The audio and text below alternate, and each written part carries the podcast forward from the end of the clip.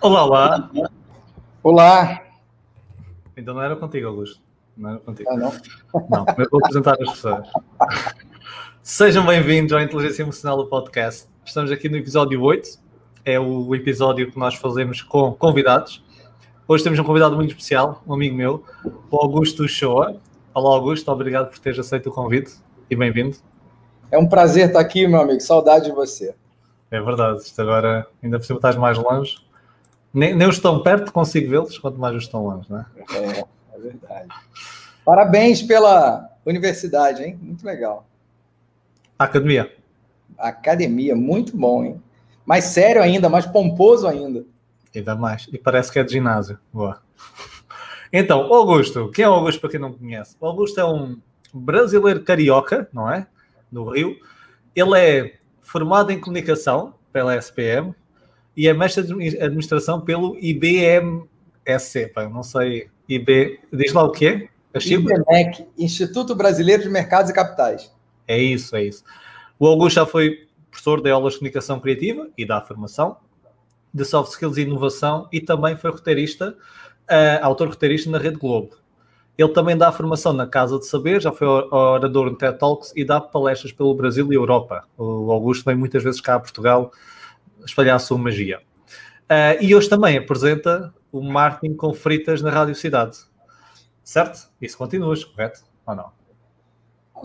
A Rádio Cidade virou 100% online e uh, os projetos continuam, né? Agora está todo mundo home office, mas o trabalho, a produção continua 100%, né? nada para. Boa. E mais, e Augusto, além de ser o mestre aqui da, da oratória, ainda está aqui a terminar uma formação em psicanálise, não é? Espetacular. O, nós, né? Você também está fazendo, né? Psicanálise não. Você está fazendo psicologia, né? Já está feita. É mais. É, é outra coisa agora. Legal. Augusto, então, olha, eu vou-te perguntar uma coisa, isso da psicanálise. Vamos aqui, isto é um, um, podcast sobre inteligência emocional, então vamos fazer perguntas à volta das emoções. Um, e também, como estás aqui a tirar essa formação em psicanálise, também dá para fazer aqui um, uma, uma jogada. Então, pergunta para ti. Isto é a pergunta de abertura aos convidados. Tu, se estivesses preparado e visses os outros episódios, sabias o que é que vinha aí. então, pergunta: as emoções ok? Qual é a importância para ti das emoções na nossa vida? Bom, é, gente, é um prazer aí, vocês estão me escutando, é um prazer estar aqui mais uma vez. Né? O Paulo, eu acabei de sair exatamente da aula do mestrado de, de psicanálise em que a gente trata de afeto, né? Boa. Acreditar que nós não somos 100% emoção, para o bem e para o mal, é, a gente é permeado por isso. E agora, nesse processo pós-pandemia, mais ainda. E aí a gente que tem toda hora está fazendo treinamento corporativo, está em grandes empresas, tá é, respeitar a emoção do outro, entender que cada um está no momento e cada então assim, a gente nunca teve e aí eu já fiz até vídeo sobre isso lá no canal, a gente nunca teve tão é, dominado pelas emoções e várias completamente antagônicas no mesmo dia. Na semana passada, eu estava entre uma consultoria e outra, saindo de uma reunião para outra. Eu olho meu WhatsApp, um milhão de mensagens, uma especial de uma pessoa que eu não via há um tempo, para falar que um amigo meu de infância morreu de Covid. E aí você olha e fala: 40 anos, sabe? E aí você pensa: meu Deus. E aí você engole aquilo, dá aquele vazio meu Deus, o que está acontecendo com o mundo? E volta para a reunião. Então, é, como é que você vai lidar com, esses, com esse, essa montanha russa diária? Né? É um processo bem complicado. Como é que lidas? Vou pegar nessa. Como ah, é que... bom ponto, bom ponto. Primeiro, é que não tem como agora você jogar para baixo do tapete. Né? Então, os fortes, os, os que fizeram hard skill, né? eu me formei em engenharia, eu me formei Humanas é coisa de, de maluco, né? Essas faculdades de humanas são daqueles caras doidos, músicos. Tá vendo que é, as soft skills que a gente chama, que são essas competências que têm relação com emoção, é, é o que permeia o teu cotidiano. Porque se eu não tiver inteligência emocional, por exemplo, para lidar com as inseguranças e ansiedades da minha esposa, os meus filhos que estão em aulas online e que também estão ansiosos. Eu vou transformar minha vida no inferno. Então, agora mais do que nunca. Na linha da psicanálise, eu acho que é uma chance muito boa da gente trabalhar efetivamente quem nós somos, né? O que, que a gente dá valor, quais são nossos afetos, é, quais são as nossas nossos medos, nossas culpas, nossas ansiedades, o trauma que esse processo vai gerar, porque todo mundo vai ter trauma, é, alguns antes, outros depois, mas é, é um processo que vai vir para toda a humanidade, que é um trauma, é tipo o complexo de Édipo, vai, você vai passar por esse lugar. A questão é como você vai lidar por, com isso. Meus amigos psicanalistas estão sem horário, é, todos estão sem horário, horários lotados. Quem não começou a fazer análise buscou, então eu acho que é muito importante. E a gente está vendo também, por um outro lado, os gráficos macabros, né?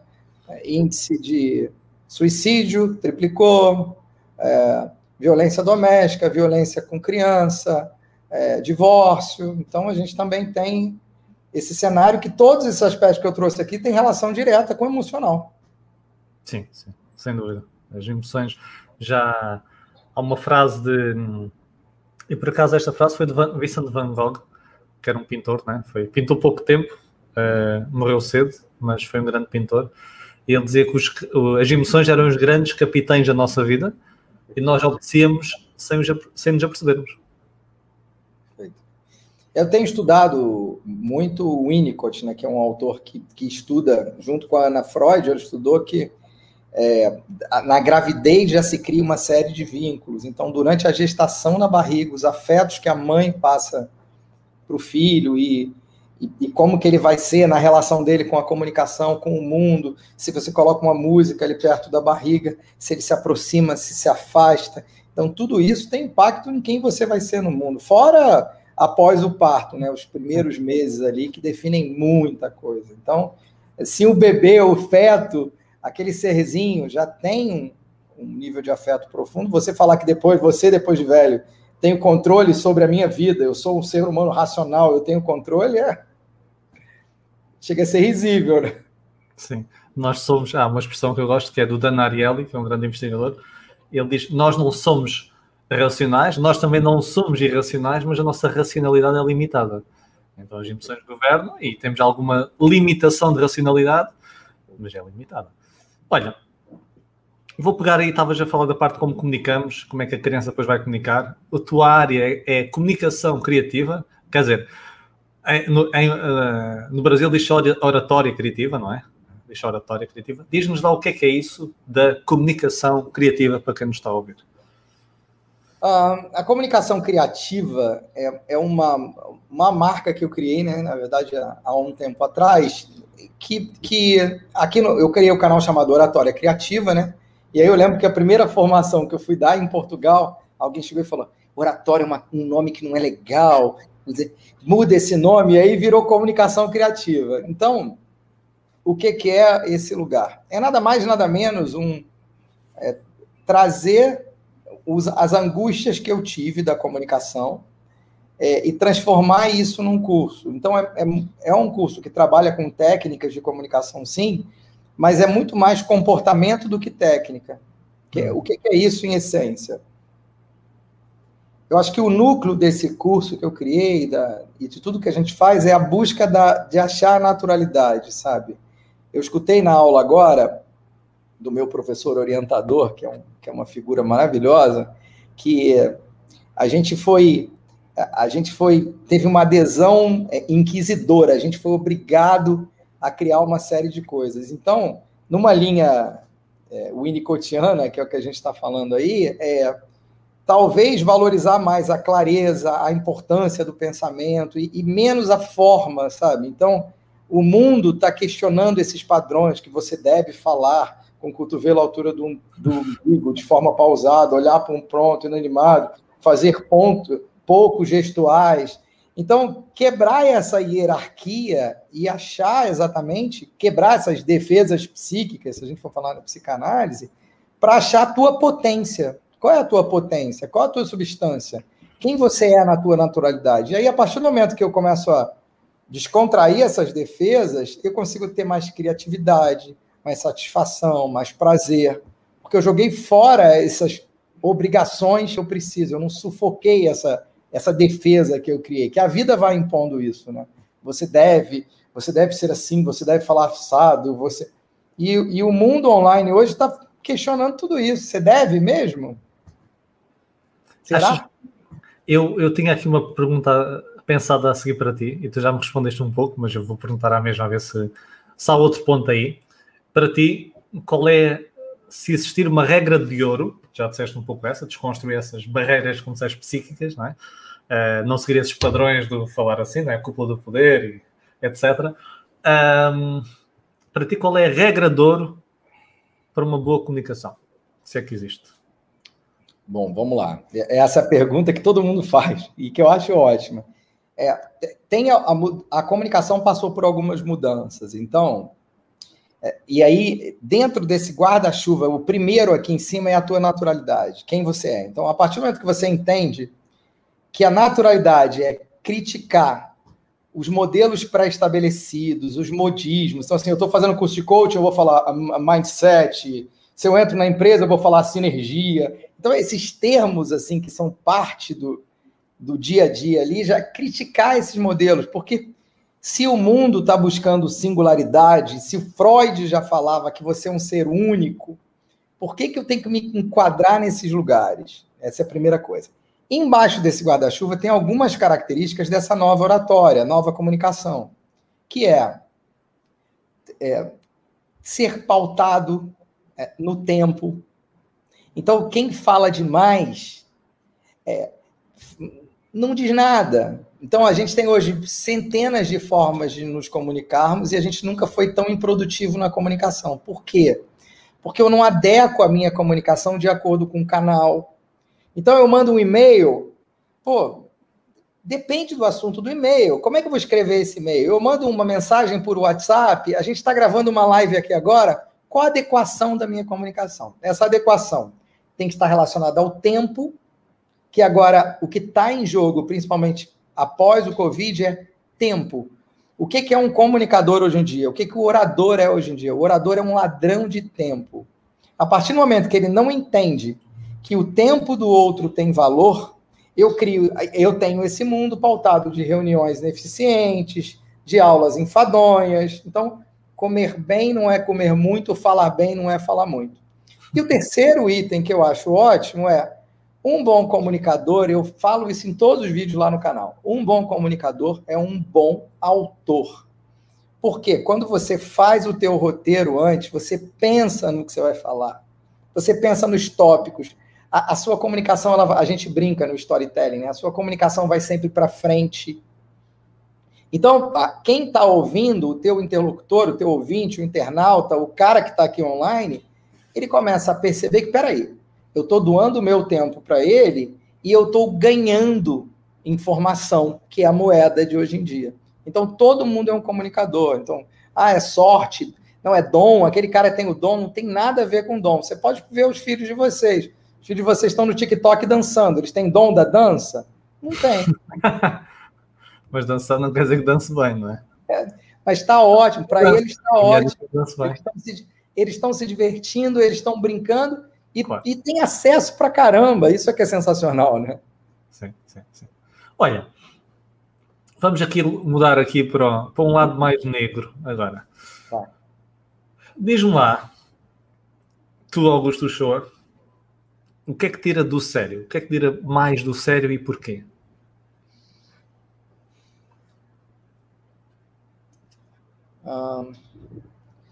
Boa, assim, se me tira do sério, eu tinha que estar trabalhando isso em análise, né? Mas tudo bem.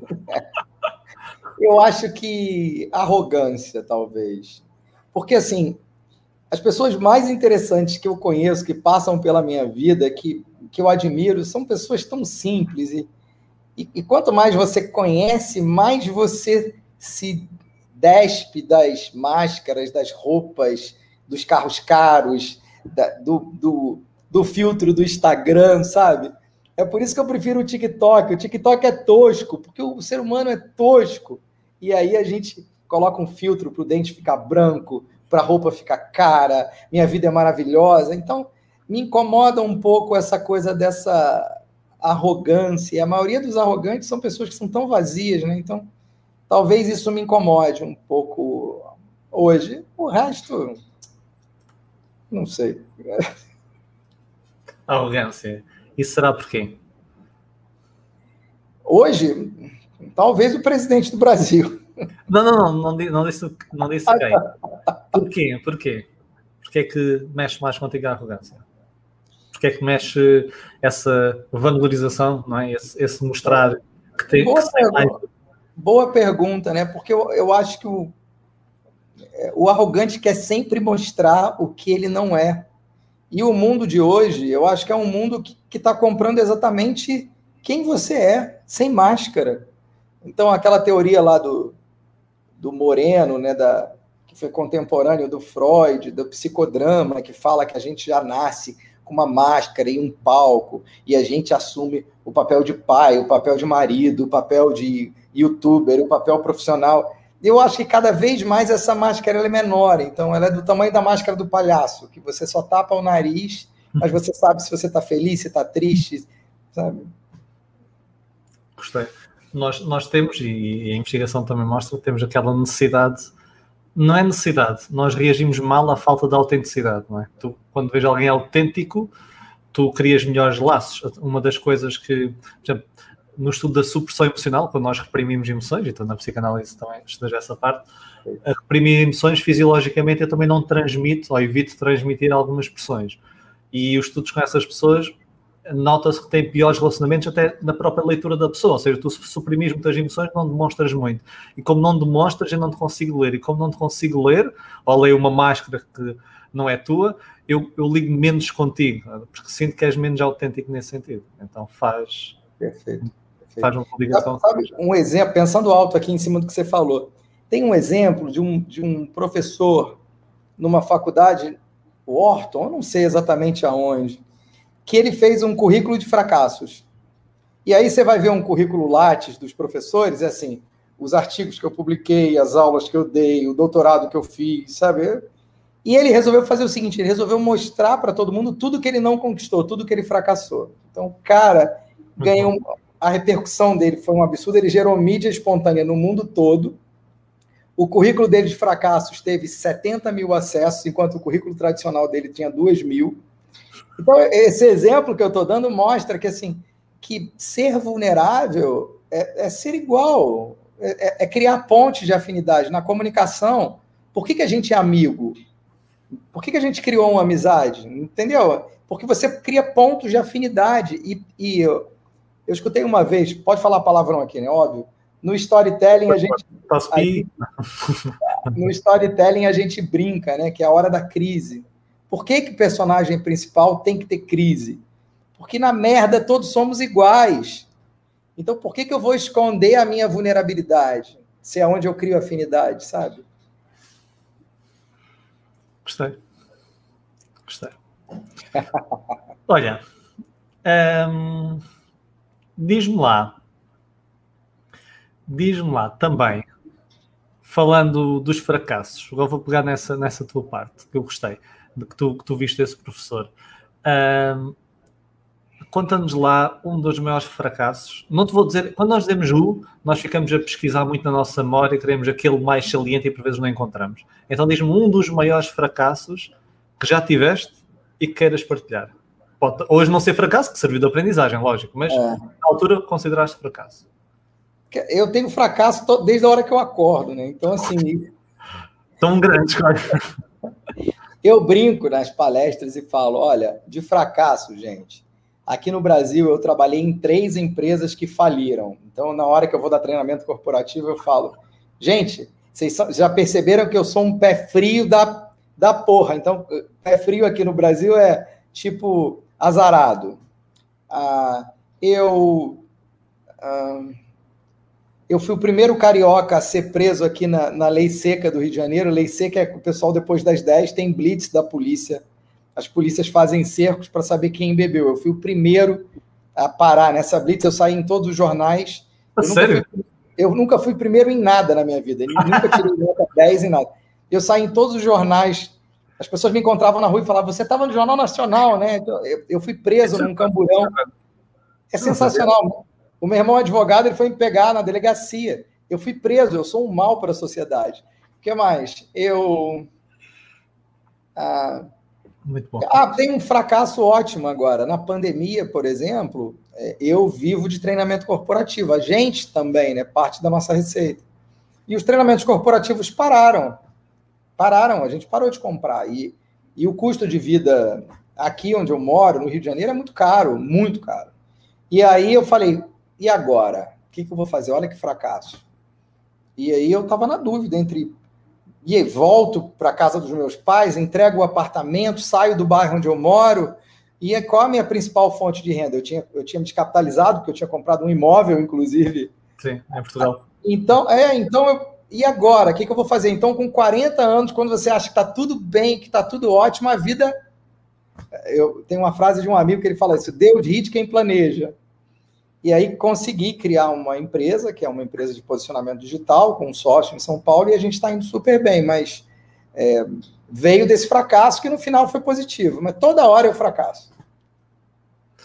Isso, isso, isso tu disseste faz-me lembrar aquela. É, ou seja, tu aos 40 anos parecia que tinhas tudo feito, tudo visto, parecia que a vida estava, estava a correr bem e de repente tiram-te o tapete.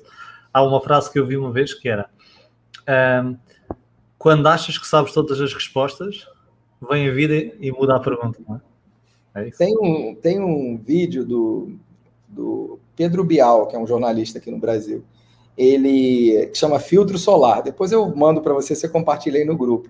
Que foi super legal, que há uns 10 anos é, esse vídeo viralizou, e aí ele dá dicas do, de futuro, de não sei o quê. E uma das frases do vídeo, que tem a ver com isso que você está falando, é assim: as pessoas mais interessantes não sabiam o que fariam da vida aos 20. As pessoas mais interessantes que conheço aos 40 ainda não sabem. Então, a gente está nessa hora, a gente está o tempo todo nesses eternos conflitos, né? É como se a gente estivesse numa bifurcação. Para onde que eu vou agora? Sabes, eu vou pegar nisso também que disseste. Agora estamos aqui em troca de bola. Uh, vi recentemente uma investigação, um estudo, há estudos à volta disso, que mostram que tu quando olhas para trás, todos, todos nós é a grande parte, ou seja, há um efeito estatístico nisso. Quando olhas para trás, e se eu te perguntar se eras muito diferente e para pior ou melhor há 5 anos atrás ou há 10 anos atrás, tipicamente as pessoas dizem que mudaram muito e tipicamente para melhor. Melhores valores, mais racionais, menos impulsivas. Nós temos esta tendência. E não estou só a dizer dos 10 para os 20, lógico, e dos 20 para os 30 que isso acontece. Não, há um amadurecimento e menos impulsividade. Mas nós temos essa tendência. E depois, quando fazem questões daqui para a frente, se eu te perguntar, tu daqui a 10 anos, a maior parte das pessoas acha que não vai mudar praticamente nada. Ou seja, isto, isto dita muito também das nossas decisões. estes estudos estão ligados à tomada de decisão. Ou seja, se tu achas que daqui a 5 ou 10 anos vais ser a mesma pessoa, que não vais ser, porque se eu te perguntar, estes estudos são feitos com várias idades, dizem sempre que não são. Então tu vais tomar decisões hoje a pensar, e fazer sacrifícios hoje, a pensar que é aquilo que tu vais ter daqui a 10 anos, e chegas lá e afinal não é aquilo, muitas vezes. E nós vemos até, e pegando às vezes um exemplo, pegando, não, exemplo muitas vezes do jovem adulto, tem um filho, um coisa típico, e depois a pessoa uh, mata-se a trabalhar, e este exemplo que eu estou a falar até reflete-se até no meu pai, também ele era assim, uh, dedicou a vida à carreira, uh, ou seja, menos tempo em casa com a família, e depois, no fim, uh, até saiu mais cedo, fez uma rescisão de mútuo acordo, ou seja, nem sequer ficou lá muito tempo, e agora está a aproveitar a vida. Mas achava na altura que era aquilo que ele queria. Então, isso também faz-nos, uh, limita-nos a nossa tomada de decisão. Nós achamos sempre que é, somos melhor e vamos evoluindo, mas para a frente já não evoluímos mais. Vamos ser assim o resto da vida. Né? Muito bom, bom. Você sempre trazendo tiradas brilhantes, meu amigo. Tu também, porque não é tua. Olha, é muito bom. Conta-nos lá, eu, eu nunca. Tu és o terceiro convidado. Não, um, dois. És o quarto convidado, peço desculpa. Uh, nunca perguntei, há perguntas que eu tenho similares, como aquela primeira das emoções, que eu gosto de ver e para quem nos acompanha, as diferentes visões sobre estes tópicos. O que é que tira mais do sério, a parte das emoções, o que é que é para ti as emoções, a importância. Mas esta aqui escolhi especialmente para ti, que é conta-nos lá Estamos a falar das emoções, há emoções de valência positiva e negativa. Vamos agora para uma de valência positiva. Conta-nos lá a tua melhor anedota. Há uma anedota. Tu és o homem das anedotas. Anedota, cara, isso é tão difícil. Ah, nossa, agora você, você me fez uma pegadinha absurda, Paulo. Contar piada, eu não sou bom de piada. Não é? é não, deixa eu pensar. Pensa lá em uma. É, tem uma tosca, que é muito tosca. Muito tosca. Um gato, essa é muito vergonhosa. Um, um gato corria atrás do rato, corria atrás do rato o tempo todo. Corria atrás do rato. O rato não é mouse, não, rato, rato mesmo. O rato. E corria, corria, corria e nunca conseguia comer o rato. Um dia o rato entrou na toca e aí silêncio, uma hora, duas horas, uma coisa absurda. De repente, o rato coloca o ouvido assim, ó, na portinha e escuta uh, uh, uh, latido. O que o rato fez? Saiu devagarinho, assoviando. Quando chegou na portinha, o gato, plau, pegou.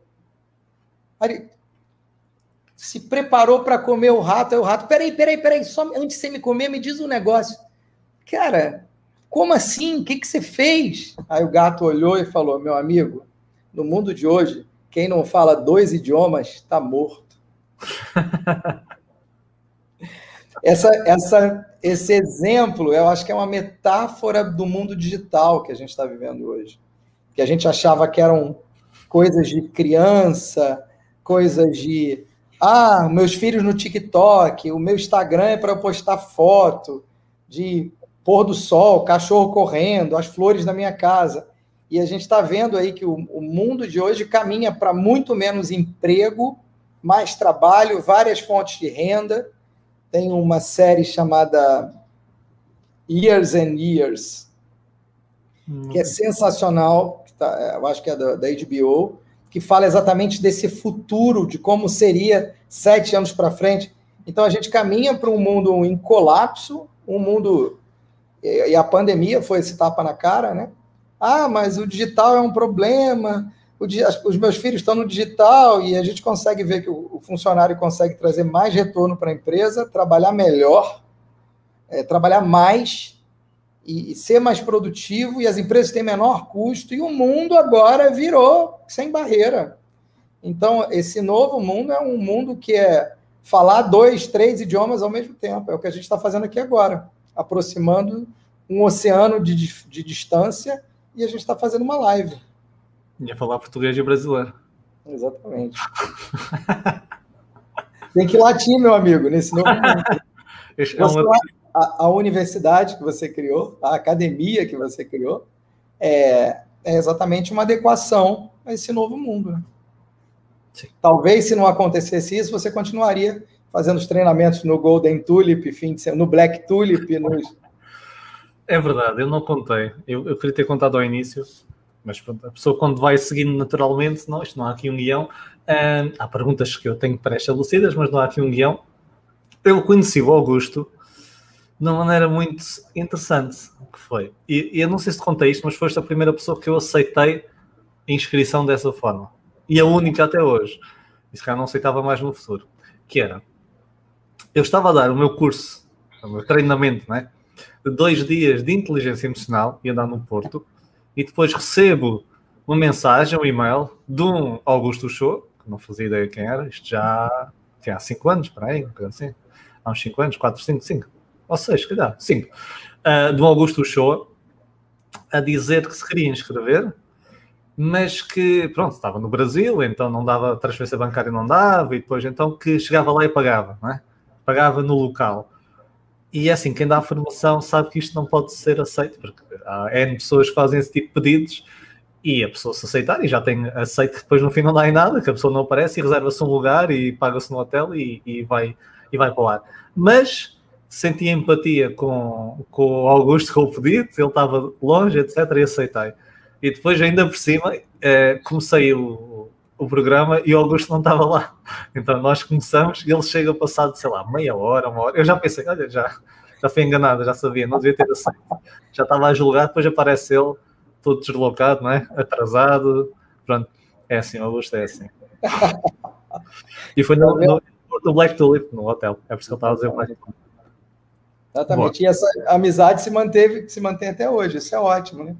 Mantém-se. E o Augusto está, um dia está cá connosco. É, certamente. Augusto, vamos para uma emoção agora de valência negativa. Vamos aqui, isto é uma, um carrossel, montanha russa.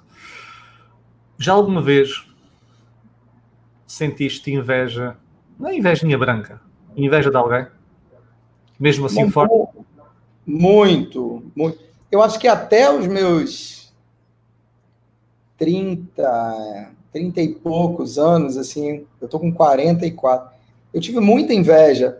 E eu não conseguia definir, e aí eu fui até estudar os pecados capitais para entender profundamente a inveja. Tem um, um da inveja do Zueni Ventura, que é um livro maravilhoso, que, era, que é dos sete pecados capitais. Porque inveja, e aí eu fui entender que é o seguinte, eu não conseguia definir entre quem eu admirava e quem eu invejava. Admirar é bacana, invejar é você não querer que o outro tenha. Então, eu, peraí, será que é inveja? E aí eu invejava pessoas bem-sucedidas, eu invejava pessoas que se posicionavam online. Então, eu sempre invejei de acordo com os segmentos que eu estava. Então, eu, na época da faculdade, eu fiz publicidade e propaganda, eu invejava um professor que ele era bem-sucedido no mercado. E aí eu fui mudando de segmentos e vou invejando. É, eu acho que quanto mais novo, mais inveja, mais você quer ser igual ao outro. E depois de velho é admiração. Hoje, por exemplo, eu estava em aula aqui. És velho, és velho, Augusto. É, eu estava em aula aqui com o meu orientador, que é um cara que eu admiro.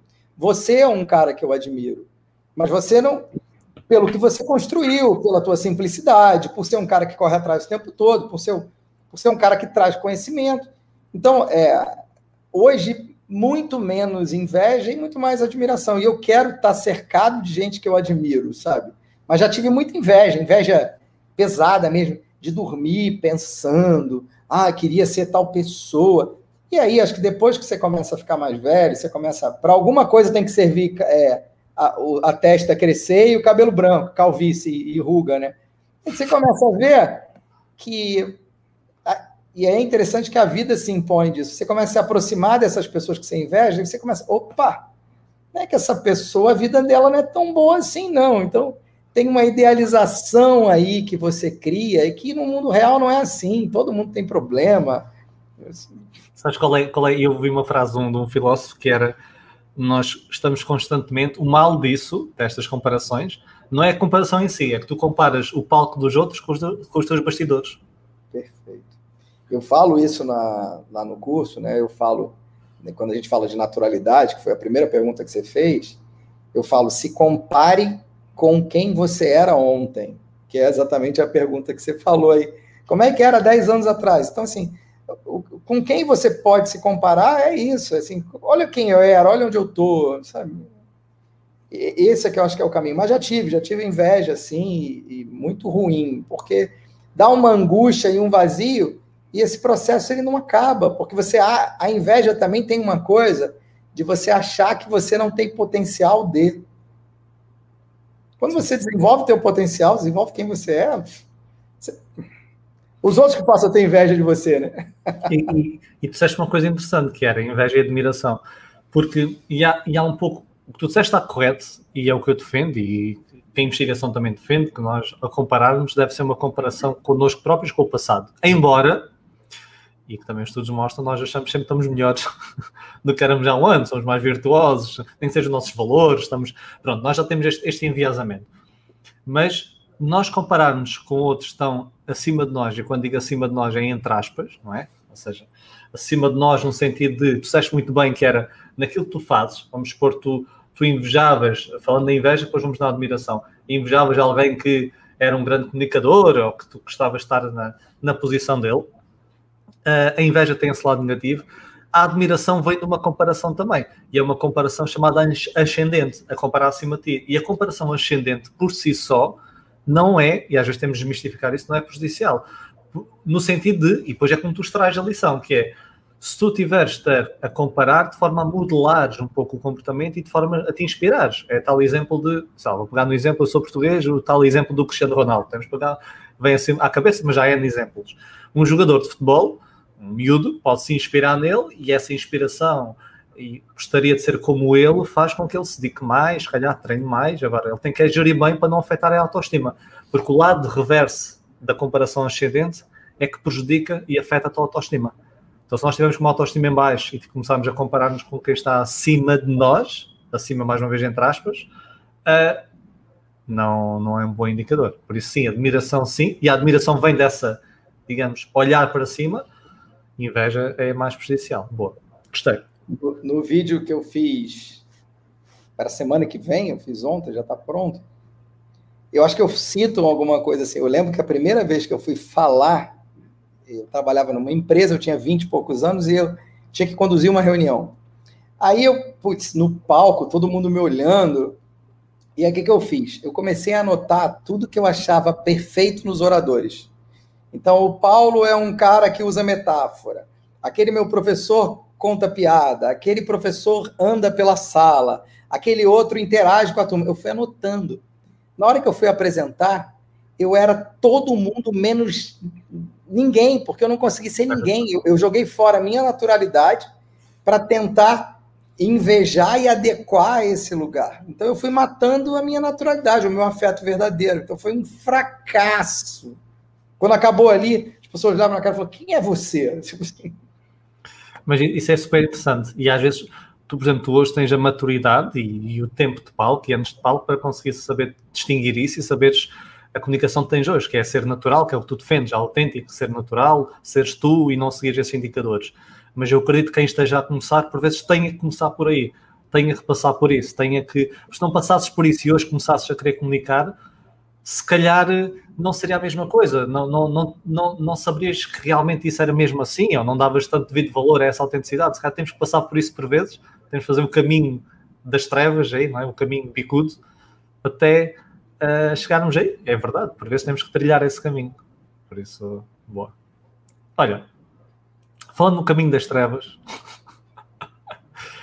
diz-me lá, tu já contaste um, um, grande fracasso que eu não conhecia. Quando é que aconteceu isso da, da bebida? Depois eu te mando as, os recortes jornais, eu tenho até hoje guardado, está tudo guardado. Tem que partilhar, partilhar isso para. Claro, não, eu nunca pensei. A primeira vez que você entrevista um presidiário, né? Então, assim, um ex-presidiário, sou eu. Vamos prazer. Eu, eu devia ter atualizado, ex-presidiário. É, ainda sendo do álcool, nem sequer nada assim à séria. Uh, olha, já nos contaste esse fracasso uh, da parte do, do treinamento, desse pensamento que tu tiveste, que foi comum, foi transversal. Também o ano passado foi difícil nesse sentido. Okay, o online que eu tinha a agenda toda fechada presencial e de repente nem as empresas estavam habituadas, nem eu. É, é, foi perfeitamente normal. Revi-me nisso. Um, Diz-me lá agora um arrependimento que tu tenhas. Você que é um cara da inteligência emocional, eu escutei, eu li isso, não sei se foi um artigo alguma coisa assim, que fala que a gente tem tendência a esquecer os erros que a gente comete e, uh, e valorizar as coisas positivas. Então, uma viagem.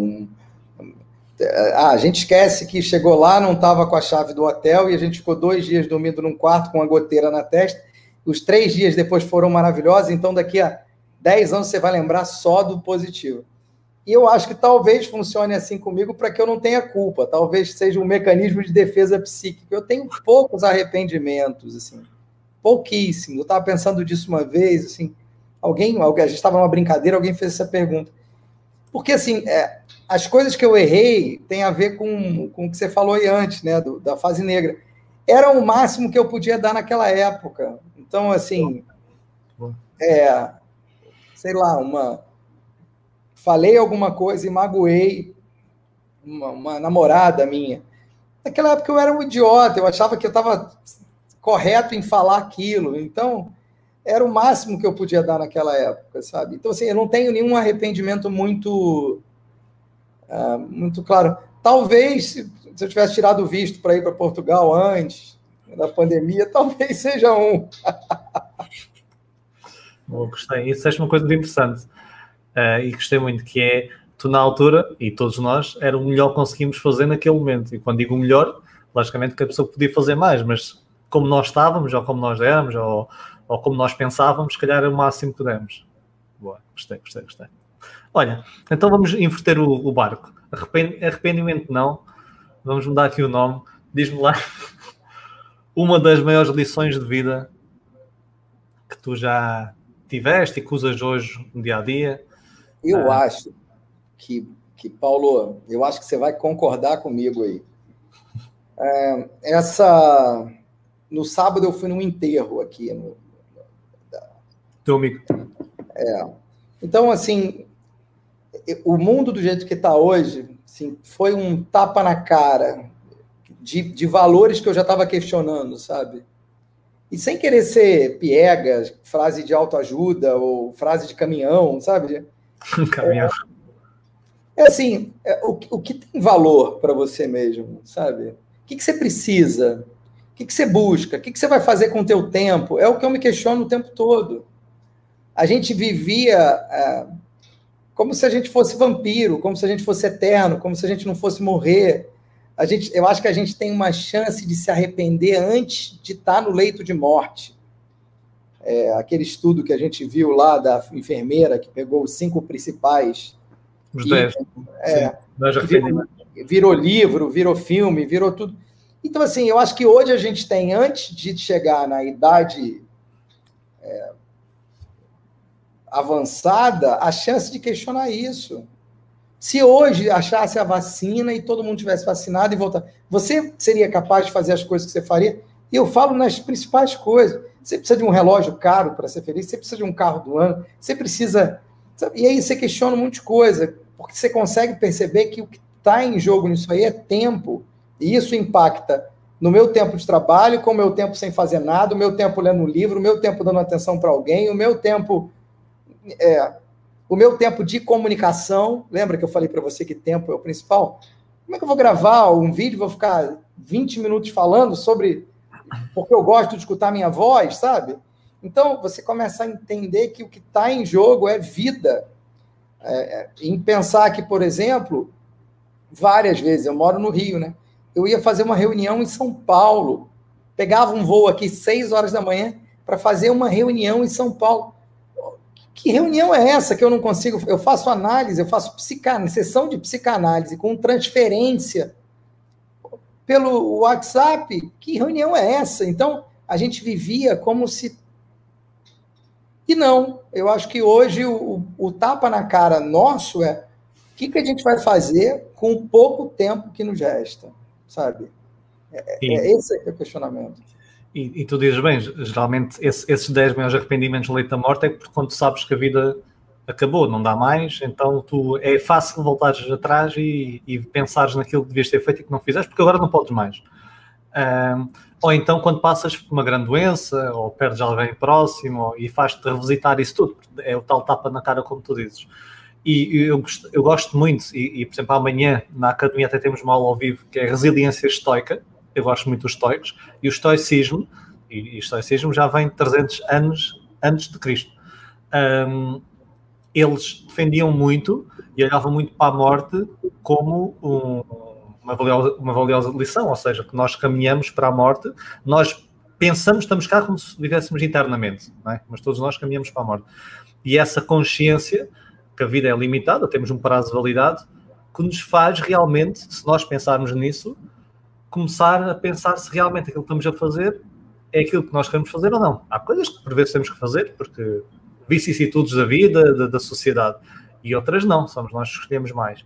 E por vezes não pensar nesta morte uh, faz-nos viver como se fosse viver para sempre. É como tu dizes, faço aquela viagem de horas para ir ter uma reunião, quando se calhar são três ou quatro horas da minha vida que eu estou a desperdiçar. Então é muito importante isso. E eu gostava muito do estoicismo e gosto muito por causa disso. Eles, esse, esse, eles revisitam todos os dias uh, esse conceito da morte, quando, se não o fizermos, o que vai acontecer é que revisitamos apenas nesses momentos, quando alguém uh, próximo de nós morre, ou quando nós estamos uh, no momento, como estamos a atravessar agora, que nos faz confrontar com essa realidade. Então, sim, nós temos que revisitar isso e temos que ter isso em mente. Bom, então tu. É, é, o, o, qual é aquela tem uma igreja aí, eu não me recordo onde está agora, mas é em Portugal, né? Que tem aquela frase, né? Os, os ossos que, que cá estamos, pelos vossos esperamos. Sim. É exatamente isso que eu acredito. E aí eu acho que é uma chance que a gente tem de rever tudo isso, sabe? de questionar tudo isso. De falar, peraí, será que uh, o tempo que eu estou doando, doando tem relação vale pelo dinheiro que eu estou recebendo, pela quantia? Será que não está muito cara essa equação, não? Questionar tudo isso, né? É, os, os generais na antiga Grécia, eh, quando vinham de uma grande vitória, os seus despojos de guerra, e eles eh, andavam lá naquelas paradas, e as pessoas todas acenavam e batiam palmas, e eles eram ali, estavam no meio ali a encher de orgulho, eles faziam questão de ter sempre uma pessoa ao seu lado a gritar ao ouvido memento mori, que é que é mortal. Não é? E é isso mesmo, ou seja, para a pessoa perceber se que é mortal e afinal temos que aproveitar. Boa. Sim, senhora. Então, olha, agora vamos mudar aqui o foco. Estamos aqui há 47 minutos. Eu tento fazer Passa. aqui as. Passa a fugir. Passa. Tá? Passou voando, viu? Está a voar mesmo. Um, e eu faço sempre aqui no fecho, para quem nos ouve, pessoas que querem, sei lá, procurar mais sobre esta área, pesquisar mais. Eu vou fazer, no fim, vou, vou perguntar para falar de onde é que as pessoas podem te encontrar, o que é que tu tens, as pessoas seguirem. E antes disso, tenho duas questões, duas recomendações nesse sentido. A primeira é: diz-nos lá duas pessoas que tu uh, admires, eu vou buscar a parte da admiração, admires nesta área. Não estou a dizer, às vezes, o avô, ou às vezes temos aquelas pessoas familiares. Alguém na tua área ou áreas similares que tu admires, até que, que as pessoas possam, uh, se forem pessoas, digamos, uh, figuras públicas, que possam seguir ou procurar também sobre elas. Tem um cara que é muito legal, que eu não sei se vocês conhecem, é, ele está distante de mim, que chama Paulo Moreira. É muito... Esse cara vale a pena vocês olharem com carinho.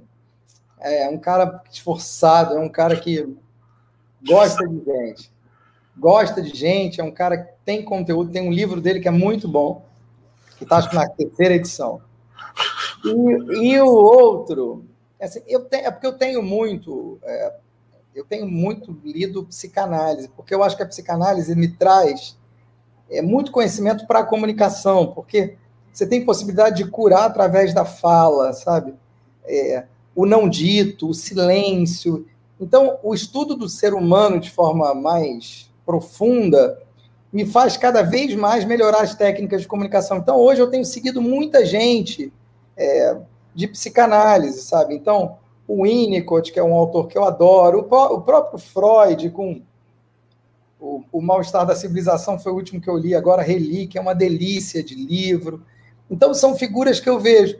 E eu sigo muito o Instagram também de pessoas que falam disso. Uma pessoa que, que tem a ver com o Paulo e o conteúdo que você traz é o meu orientador. Então, ele é muito legal. Chama André Martins.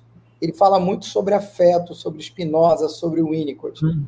É, se vocês colocarem no Google André Martins, filosofia, vocês vão achar o Instagram dele. É um cara muito bom de seguir, é um, tanto que eu entrei no mestrado de novo por causa dele. Eu não queria fazer mestrado e entrei por causa dele, porque ele é um, é um cara muito, muito bom. E, e, todos os temas dele complementam os temas do Paulo. Então, eu acho que, que é um, um caminho bacana de seguir. Também vou segui-lo. Vou segui-lo. Olha, e, e, a minha pergunta a seguir, tu começaste a responder parcialmente, mas diz-nos lá um livro, sem ser o meu, já falaste do meu, mas diz lá um livro que tu, o, o, livro, o melhor livro é tal coisa, o melhor por vezes podemos bloquear. Eu próprio, quando pergunto o melhor, bloqueio. Há aqueles livros que me mudaram a vida, mas o melhor, há muitos melhores. Mas um grande livro que tu leste e que tu aconselhas? Eu, eu costumo ler livros e repassar, então é, eles têm relevância momentânea para mim. Tem dois que eu li recentemente que eu achei maravilhosos. Um chama Cartas Extraordinárias, que é um compilado de cartas é, do, desde de, de séculos atrás, em que eles é, compilaram num livro gigante é, as cartas dos momentos da história, da humanidade, da mulher que não tinha voz, da caça às bruxas. Então, eles pegaram cartas de pessoas que viveram nesse momento. E é lindo o livro, lindo o livro, porque cada carta é uma surpresa. E você vê que os conflitos humanos são universais e atravessam o tempo. É lindo o livro. E o outro, eu não sei quem é o autor, mas se você colocar lá no Google Cartas Extraordinárias, você vai ver. É um livro gigante, uma delícia de ler. Eu já dei, já dei de presente para um bando de amigos. E o outro chama Cartas a um Jovem Psicanalista. Não, Cartas a um Jovem Terapeuta, de um autor que eu amo chamado Contardo Caligares. Esse livro é um livro para quem gosta do estudo do ser humano, de psicologia, de psicanálise, é um livro de cabeceira e é, é como ele se ele tivesse respondendo cartas dos leitores. Então você viu que, olha só, nada, olha que coisa inconsciente, né? Os dois falam de cartas, os dois falam de gente. Então é muito lindo, os dois são maravilhosos. Cartas extraordinárias e cartas a um jovem uh, analista do Contado Caligares. Excelente, boa. Vou, vou ver. André Martins, vou ver esses dois livros. Fica gravado depois oito novamente, não precisará tá apontar. Eu te mando por WhatsApp. Meu amigo, fala-nos lá agora. Quem quiser te acompanhar, diz-nos lá tudo, desde site, desde Instagram. Isto fica gravado, estamos a fazer ao vivo, mas fica gravado no YouTube e nos canais Spotify, eh, Apple Podcast, etc. Então, tu podes ter cursos agora, não sei, a, a rolar, que não tens para a frente, mas fala-nos agora. Estamos a 24 de março de 2021. fala-nos lá o que é que tens, como é que as pessoas podem achar. Tá. Eu tenho feito muito trabalho de posicionamento de comunicação. Então, eu tenho dois produtos que são os meus principais. Um, que é a curadoria de oratória, que é exatamente pegar e trabalhar a tua comunicação em quatro encontros esse é um principal produto que eu faço. E o segundo é a consultoria de posicionamento digital, que eu faço em parceria com o meu sócio em São Paulo, em que a gente trabalha a tua imagem dentro do ambiente digital, em cima de um objetivo, durante seis semanas. A gente está com 12 clientes, a gente, a gente começou com dois clientes, hoje a gente tem 12, e os 12 estão com a gente até agora, e, e, e os resultados são muito legais. Então, é, é, Diferente de um treinamento que eu dou em empresa, a gente fala, por exemplo, Paulo, de inteligência emocional. Você não sabe se a pessoa vai aplicar na empresa o que a gente falou no dia seguinte. A diferença do online é que tudo é mensurável, tudo é, é palpável. Então, tudo que a gente faz de comunicação no digital, a gente tem como mensurar e ver o resultado. Então, esses são meus dois produtos. O principal canal que eu uso é no Instagram. Eu estou em tudo que é lugar. Se você colocar Augusto Show, vai aparecer um monte de coisa mas o meu principal canal de divulgação, que eu coloco vídeos toda semana, que eu interajo com o grupo, é no Instagram. O canal se chama arroba Oratória Criativa. Oratória com O, Oratória Criativa. Você colocar arroba Oratória Criativa. E os vídeos são deliciosos, tu cada vez estás melhor, Augusto. Tá. Já eras bom, estás. Tu fazes um cada vídeo. O, o, Augusto, eu adoro os vídeos dele, além do, da comunicação dele que vocês já estão a ouvir e a ver, que não está aqui um, a sátira que ele utiliza é muito bom mesmo, não é? É muito bom. Acho que é a tua grande arma, não é? Pelo menos que eu. Eu gosto, eu escrevi humor para a Globo, né? Então, nesses vídeos eu tenho a chance de explorar o lúdico, de, de brincar, de ser criança, e sempre tem uma veia crítica lá, sarcástica, ácida. Assim. muito bom. Então, oratória criativa no Instagram é o canal que tu mais usas, não é? Pronto. E lá também tem tudo para as pessoas te acharem. E o teu site? Ou é mais para empresas? É, o meu site é muito mais hoje para treinamento corporativo. Então, se você estiver vendo, for trabalhar em recursos humanos, é www.augustoshoa.com. augustoshoa.com. O Showa. Eu chamo o show. Não, é o show. E, o e show. aí na Espanha eles chamam de, de o Showa com O, não é o Showa. Tens um nome complicado, é o que está. É tivesse um nome mais simples. Qual é o teu segundo nome? Ou não tens? Gomes. Não, César. Todo Augusto tem César. É para mãe da esporro. para mãe da esporro. Quando tá tudo bem, é Guto. Oi, Guto, tudo bem. Quando acontecia alguma coisa, ela juntava os dentes e falava, Augusto César! E aí já sabe que você ia apanhar. É como aqui, eu sou, é, o segundo nome é Paulo Jorge, então quando era Paulo Jorge até fico os cabelos em pé. Mas a minha mulher, Paulo Jorge. Se você tivesse aqui no Brasil, você estava rico. Cantor de música sertaneja, Paulo Jorge, ó. Bomba. Aqui é igual, aqui é igual. Meu nome está muito uh, sim, nessas ondas, aqui é igual. Amigo, foi um prazer estar desse lado, estar aqui, estás aqui comigo. Obrigado mais uma vez por teres aceito. Nós ainda vamos estar juntos mais vezes online antes de presencial, a ver se, se é brevemente, se voltas cá brevemente. Obrigado a todos que estão nos a ouvir e a ver agora e que nos vão, vão ouvir no futuro. Este foi o oitavo episódio do podcast Inteligência Emocional do Podcast. É assim, Inteligência Emocional do Podcast. Obrigado, obrigado, Xuxô, mais uma vez. Obrigado a todos e vemos no próximo episódio. Até breve.